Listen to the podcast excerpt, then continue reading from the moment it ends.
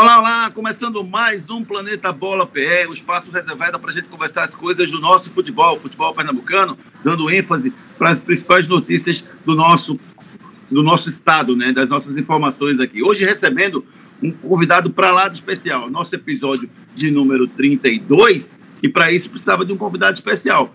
Joaquim Bezerra, presidente do Santa Cruz, eleito com mais de 60% dos votos da nação tricolor, está conosco. Joaquim, um prazer tê-lo aqui conosco, Joaquim. Tudo bem?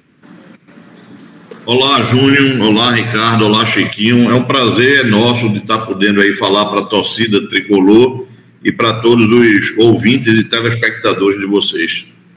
Para a gente falar sobre a situação do Santa Cruz, né, que viveu um monte de, de, de, modificações ao longo desses últimos quatro meses.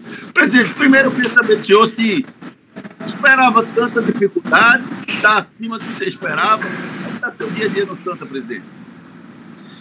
Olha, é, nós já esperávamos a dificuldade, né? A gente entrou aqui no Santa Cruz numa, vamos dizer, numa quebra de paradigma, onde a gente está quebrando aí uma oligarquia de 40 anos, de poder que só trocava de mão das mesmas pessoas então é muito natural que a gente sofra hoje uma oposição ferrenha, coisa que ninguém nunca sofreu efetivamente. Nós estamos sofrendo uma oposição muito ferrenha, porque se antes as pessoas cobravam que nós deveríamos desarmar os palanques depois das eleições, hoje essas mesmas pessoas não desarmaram o palanque, mas montaram outros. Então a gente está aí é, trabalhando, mas a gente acredita que a gente consegue vencer isso através do trabalho, que é o que a gente tem feito diariamente. É, o que, é que você chama de não desarmar palanque, presidente? É, as pessoas não estão chegando para conversar, para ajudar, estão querendo atrapalhar. O que, é que você chama de não desarmar palanque nesse momento? Porque essa era, inclusive, a pergunta que eu ia lhe fazer: se os, se os palanques foram desarmados ou não, e pelo que eu estou vendo, não foram, né? É, você observa isso é, é, nas próprias nas redes sociais, né, no dia a dia, no tom que se levanta com relação às críticas que são é, colocadas na gestão, é, todo mundo falando do, do momento do futebol e esquece que o Santa Cruz está há quatro anos na Série C e não fui eu que coloquei o Santa Cruz na Série C. Pelo contrário, em 2011 eu fiz um esforço e também consegui participar de tirar o Santa Cruz da Série D, na verdade fizemos um esforço também e participamos para fazer o Santa Cruz bicampeão estadual. Então hoje a gente parte aí para ser criticado como se nós tivéssemos ou quiséssemos manter esse status quo do Santa Cruz. É, são, são quatro meses de, de gestão até, até o momento, eh, presidente. Está caminhando dentro do que você esperava? Está conseguindo executar todas as, as promessas que vocês fizeram e o, o seu programa de governo, presidente? Olha, a dificuldade é muito grande. Agora, eu diria que a gente tem conseguido uma coisa aqui que certamente não se conseguia no Santa Cruz há muito tempo. Eu estou aqui no quarto mês de gestão e estou no quarto mês pagando folha em dia, sem receita efetivamente, não é? Recorrente de funcionários, de jogadores, de comissão técnica Hoje nós estamos no dia 17 de junho, eu só falto pagar efetivamente a moradia e o, a imagem dos jogadores. A CLT dos jogadores funcionários foi pago no dia 4 de junho. Então a gente tem feito um, um esforço enorme para manter a regularidade, principalmente do pagamento do pessoal. Então eu diria que isso é, é um fator preponderante. Outro fator preponderante é que nós saímos de 1.500 sócios e estamos aí com 7 mil sócios, apesar de todo o percalço.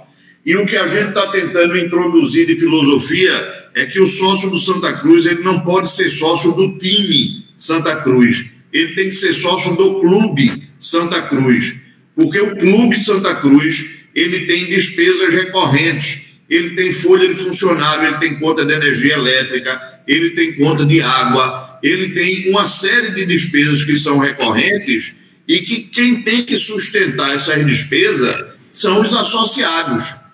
O time Santa Cruz ele participa de competições que têm as suas receitas próprias para que sejam pagas as despesas próprias do futebol. Agora, o sócio do Santa Cruz, ele precisa entender que ele não é sócio do time, ele é sócio do clube.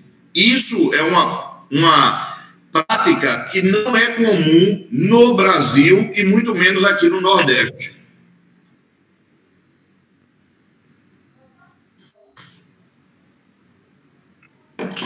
Conosco também o Chiquinho, eterno camisa 10, é, um, jogador que fez história do futebol pernambucano, brasileiro. Chiquinho, é, o primeiro, primeiro passo aí, o presidente está cumprindo, Chiquinho, que é pagar os jogadores em dia. Isso pode ajudar bastante lá na frente. Né? Tudo bem, Chico?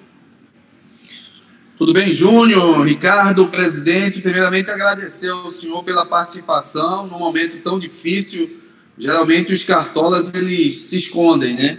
E o senhor está tendo essa austeridade, essa, essa simplicidade de sempre estar tá, é, é, passando a real situação do clube, né?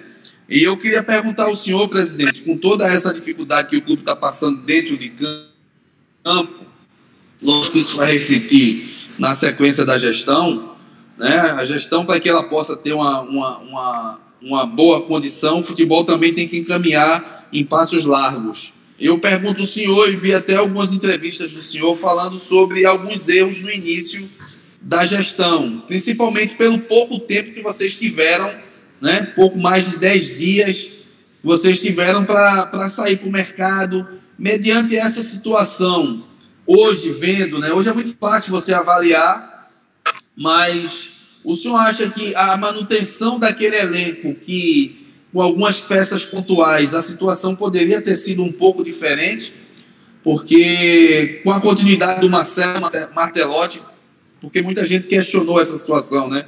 O porquê do Martelotti não ter continuado. Eu queria ouvir do senhor, viu o senhor falando algumas entrevistas sobre isso, e queria que o senhor falasse para a gente também sobre essa situação, da não continuidade do Marcelo, né? É, Chiquinho, a gente tem. É, é, você que foi um grande astro aqui do, do futebol pernambucano, você sabe que o Santa Cruz né, é um time de torcida. E como time de torcida, é, isso não é um time de empresário. Eu não posso estar aqui tomando decisões apenas empresariais, Lógico. sem esquecer que isso aqui é uma sociedade que tem os sócios e tem seus torcedores. Quando nós é, é, assumimos o clube no dia 19 de fevereiro, nós tínhamos o que chamaram de uma espinha dorsal nós tínhamos oito jogadores que tinham vindo do, do clube do time anterior e tínhamos 14 jogadores da base. E o técnico Marcelo Martelotti estava com seu contrato já expirado, efetivamente. Então, nós tínhamos algumas decisões. Nós poderíamos chamar o Marcelo Martelotti para renovar o contrato, nós poderíamos ter participado das competições com o time que deixaram e mais os jogadores da base, ou nós poderíamos fazer o que tentamos fazer e ousar naquele momento, que foi, bom, como Martelotti não tinha obtido êxito para sair da Série C para a Série B, vamos tentar mudar e trazer um novo técnico para dar uma nova dinâmica. Por quê? Porque a curva de Marcelotti, Martelotti naquela ocasião, ela era descendente. Ele teve uma curva ascendente até a primeira fase da Série C. Quando foi para o quadrangular, o time realmente caiu e não conseguiu o êxito. Então, a, a conversa que nós tivemos aqui internamente foi: manter o técnico pode nos trazer exatamente um prejuízo de continuarmos essa curva descendente. Era um risco que nós assumimos. Manter os jogadores da base era um risco de não contratar e também termos alguns problemas. Fomos então contratar. Qual era o problema que a gente tinha? E vocês que entendem de futebol muito bem, nós chegamos no momento onde todos os times estavam com seus quadros completos, e aí não precisa ir muito longe, não. Salgueiro, Afogados aqui, o próprio é, é, 7 de setembro, todos esses times já estavam com seus times funcionando e prontos para participarem do campeonato. As janelas de compra de jogadores estavam fechadas, porque o Campeonato Paulista já, já iniciava, o Campeonato é, Mineiro, o Goiano, o, o Gaúcho, e você sabe que os jogadores que estavam no mercado foram os jogadores que sobraram e não completaram esses times. E nós que tivemos que trazer alguns desses jogadores que estavam disponíveis. Trouxemos jogadores que eu diria que alguns até deram certos e outros não. Foi o risco que a gente correu. O risco que a gente precisava correr entrando no momento que a gente entrou no clube. Nós entramos faltando nove dias para começar o campeonato pernambucano, a Copa do Nordeste e eu acho que há 10 dias ou 15 dias de um jogo da, de um jogo da Copa do Brasil. Infelizmente, houve erros, mas eu costumo dizer o seguinte: só erra quem trabalha. E você tem que fazer dos seus erros o caminho para os próximos acertos. Não, não, Júnior, desculpa só interromper, só assim, o senhor sempre deixou muito claro isso, né? Essa situação de erro e acerto e só que a margem de vocês foi um pouco maior né, nas contratações.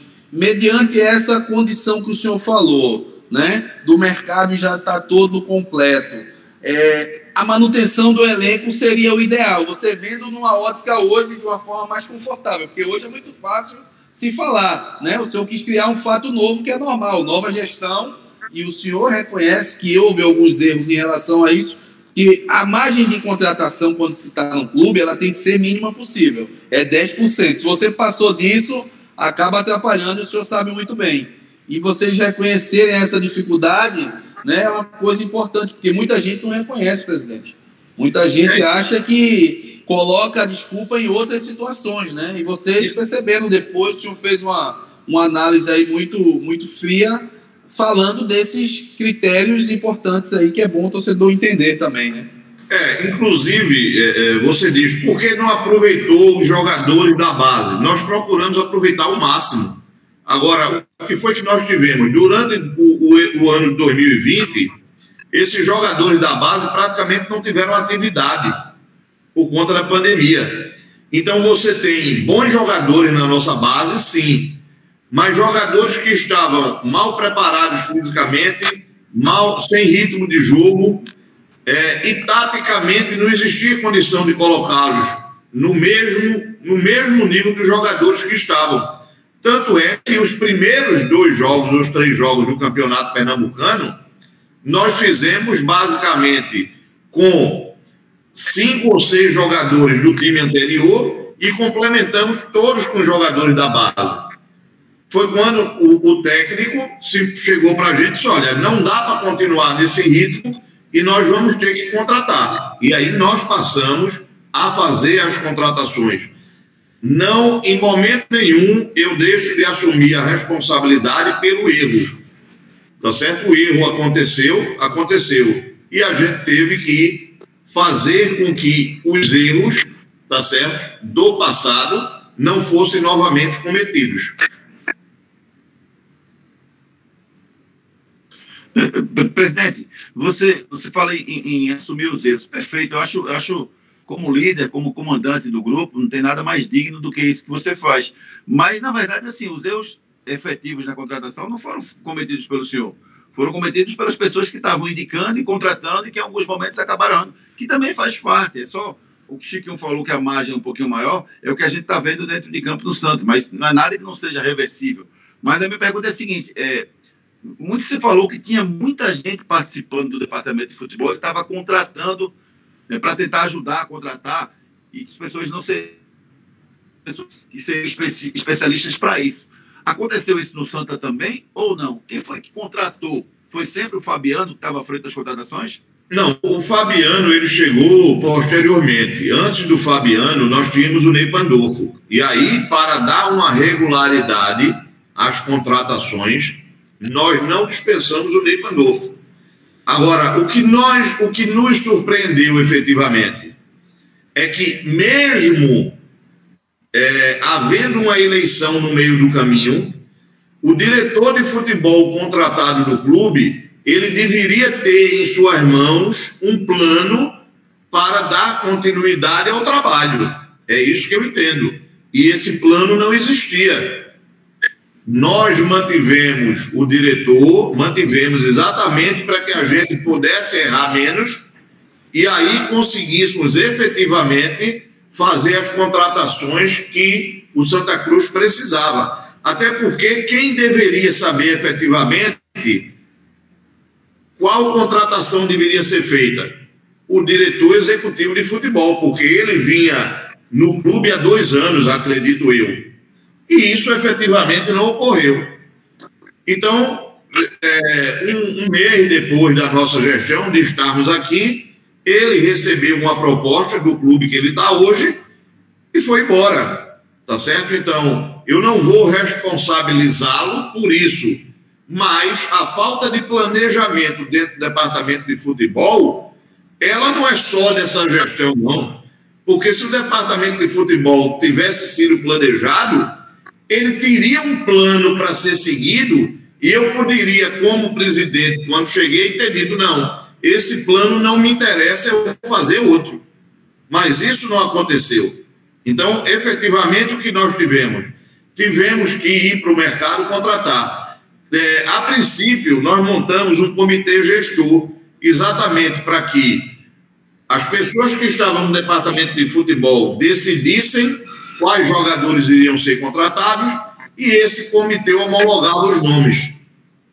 Tentamos fazer isso e, obviamente, com o insucesso que isso se deu dentro de campo, a gente teve que repensar. E aí, hoje, o que é que nós temos dentro do Departamento de Futebol de Santa Cruz?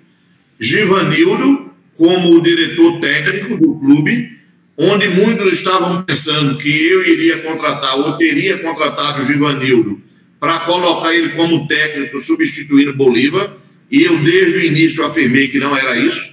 Nós estávamos como estando, estamos fazendo uma profissionalização do departamento de futebol. Então, Givanildo veio para assumir essa direção técnica. Fabiano cuida da parte, efetivamente, das negociações de jogadores, contratação, da parte logística e o, a comissão técnica. Então, hoje a gente tem aí um comitê, vamos chamar, dentro do departamento de futebol, que vai indicar e orientar, onde nós vamos homologar, então, as contratações que forem definidas, porque a gente sabe, e todos vocês sabem, isso não pode ser responsabilidade apenas do técnico, não pode ser apenas do diretor técnico, não pode ser apenas do executivo de futebol profissional.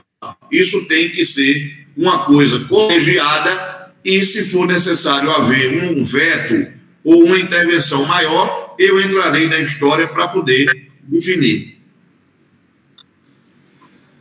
Presidente Conosco Ricardo Rocha Filho, tudo bem? Tudo bem, Ricardo? Tudo bem, Júlio? É, boa tarde, presidente. Boa tarde, Ricardo. É uma honra, mais uma vez, estar falando com o senhor. Presidente, é, falando sobre dois jogadores que a torcida tanto reclamou, Didir e Paulinho. Hoje, o senhor, com a cabeça mais fria, teria, ter, teria ficado com um ou com outro, ou até os dois, pelo atual momento do Santa Cruz? Olha, não porque eu não tinha condições de pagar o salário dele.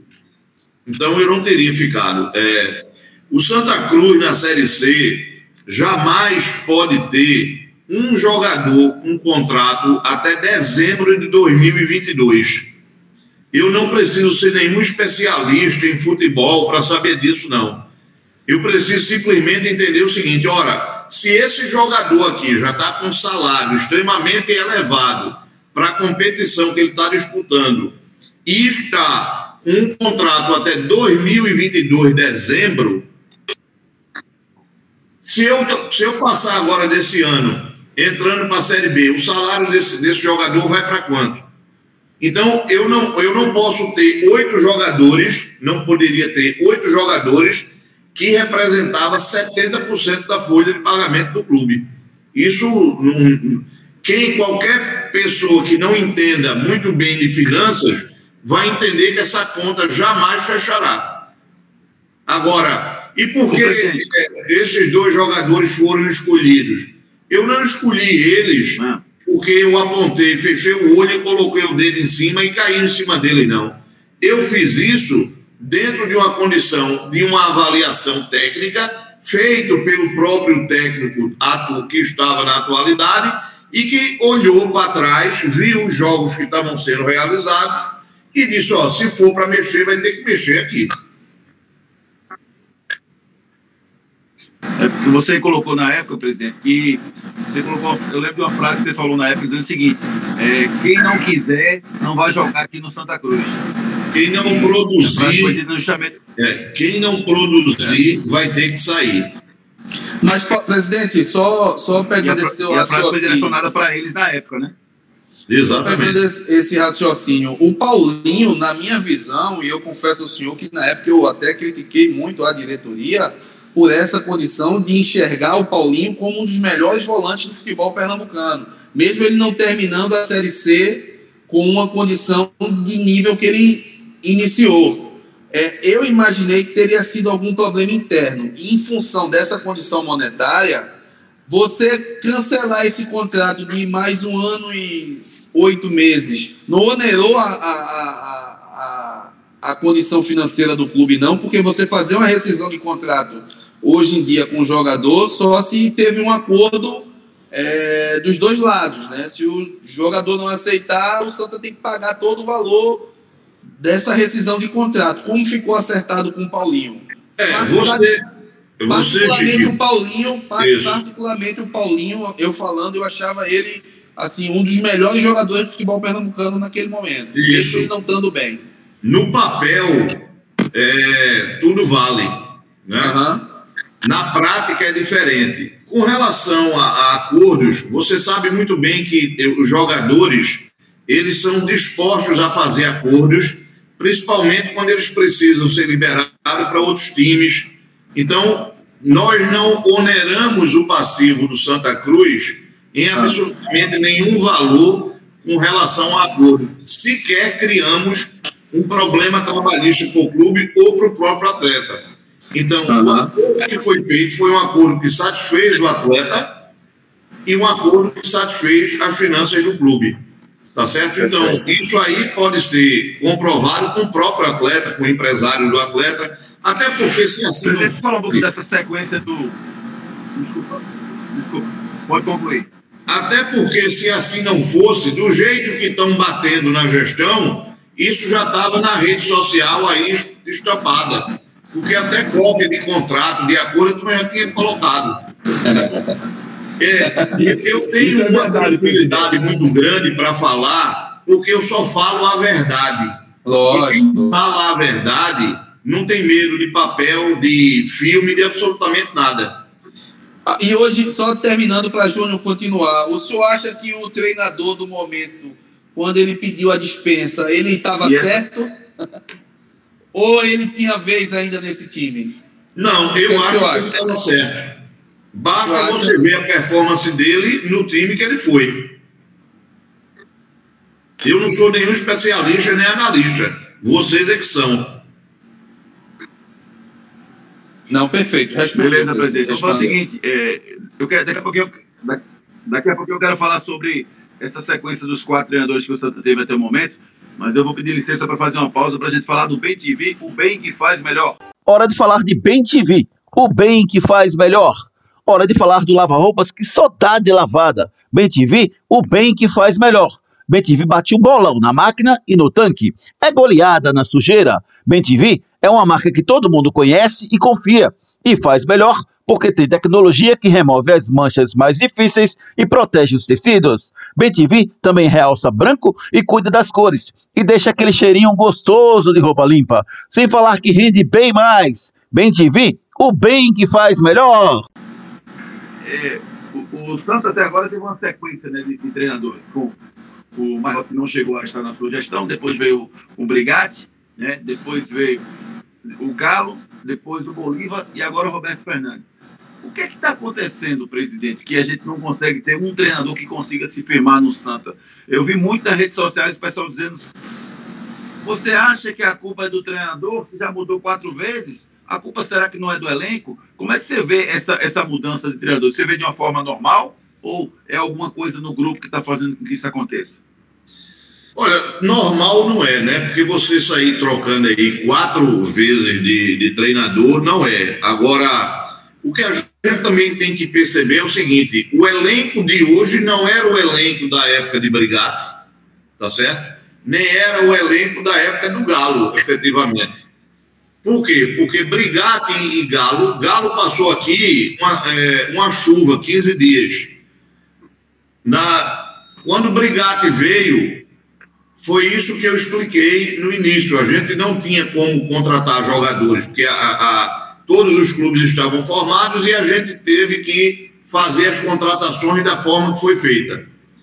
Brigatti não conseguiu colocar. É, eu pensei até que a gente fosse encaixar após aquele jogo contra o Fortaleza lá, que ganhamos de 1 a 0. Eu acho que aquele foi o melhor jogo feito pelo Brigatti e eu achava que ali, a partir dali, a gente conseguiria é, é, ter um esquema de jogo onde aquele esquema de jogo do Santa, do Santa Cruz ele fosse um esquema de jogo onde você fosse defensivo e fosse brigar lá por uma bola, porque você tinha um time que era fragilizado em relação aos seus competidores. E isso não aconteceu. Então, com o insucesso dentro de campo, a gente tem que trocar o, o treinador. Você não vai conseguir trocar os jogadores. Então você troca o treinador para que o novo treinador traga uma nova, uma nova forma de trabalhar com o elenco. E aí tivemos a infelicidade de trazer o Galo. Nós achávamos que o Galo poderia dar uma outra qualidade ao departamento de futebol do Santa Cruz, mas o que nós tivemos aqui foi um total, uma, uma, eu diria que ele foi um covarde, efetivamente, porque ele conhecia todo o elenco, ele conhecia as condições do clube, e quando chegou aqui, ele tentou é, inventar, colocar Derlei de lateral, colocar Chiquinho na posição errada, ou seja, ele a cada jogo queria inventar uma nova dinâmica para o clube. Treinava de uma forma e não conseguia colocar o clube, o time, dentro de campo do jeito que ele deveria jogar. E aquela derrota para o 7 de setembro, aqui, foi o caos, não é? Sem desmerecer o 7 de setembro, mas o Santa Cruz jamais deveria ter perdido de 2 a 0 para o 7 de setembro aqui dentro, né? Essa derrota para o 7 de setembro aqui nos custou não participar da Copa do Brasil do ano que vem. Por quê? Porque se tivéssemos ganho, nós tínhamos ficado à frente do Salgueiro e teríamos sido terceiro no campeonato pernambucano.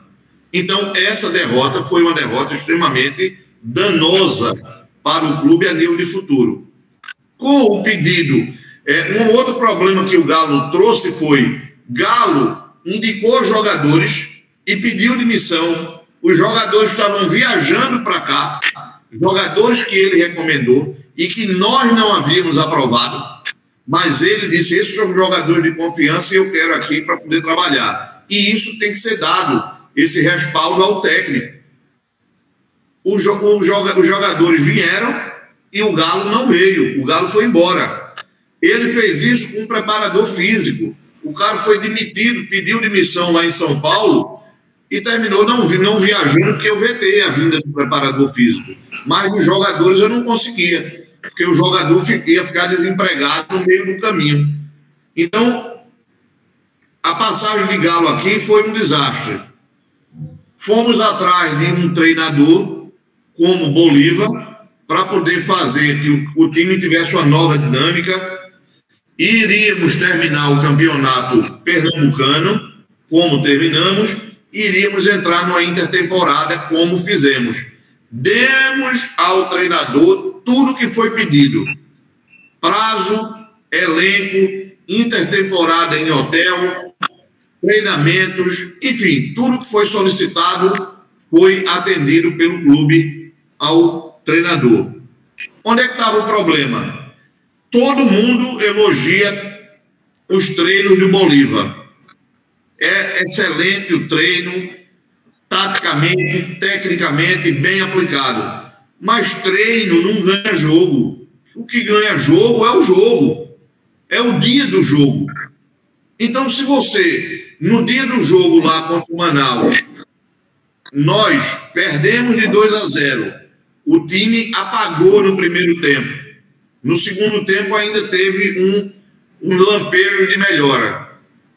Depois, nós viemos para o jogo com Floresta aqui dentro. O time empatou o jogo e poderia ter perdido o jogo da mesma forma.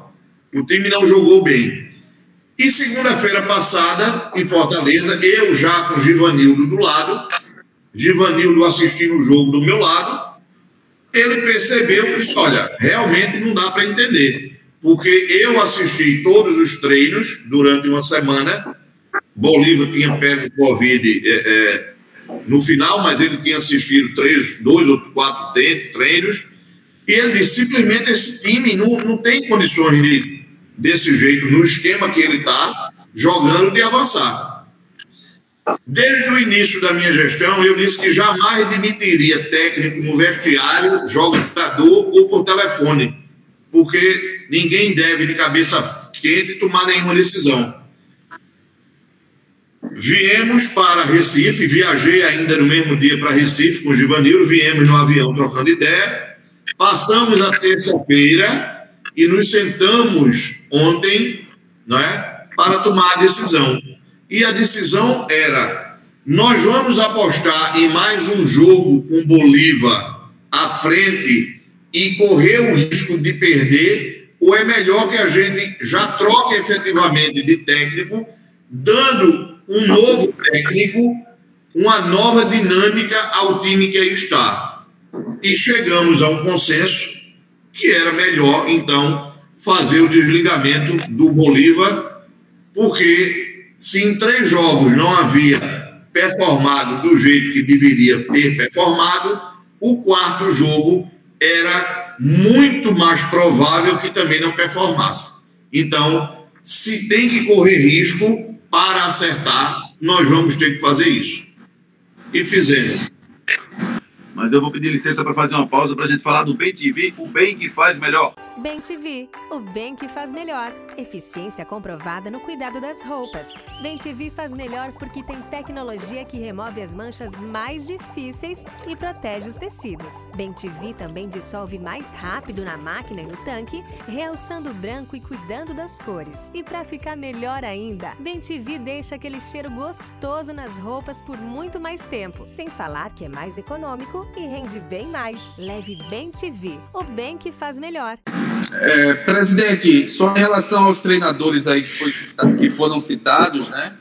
O senhor começou com, com o Brigatti, que para mim, eu sempre apoiei essa decisão. Eu acho que o Brigatti, desses treinadores dessa nova geração, é um treinador regional. Eu acho que o Santa Cruz precisava regionalizar também na, no seu comando. Não deu certo, né? Por toda aquela condição. Chegou o Galo, que naquela ocasião também eu fui favorável por Galo, por tudo que ele entrega, por todo o seu currículo, que acabou não dando certo.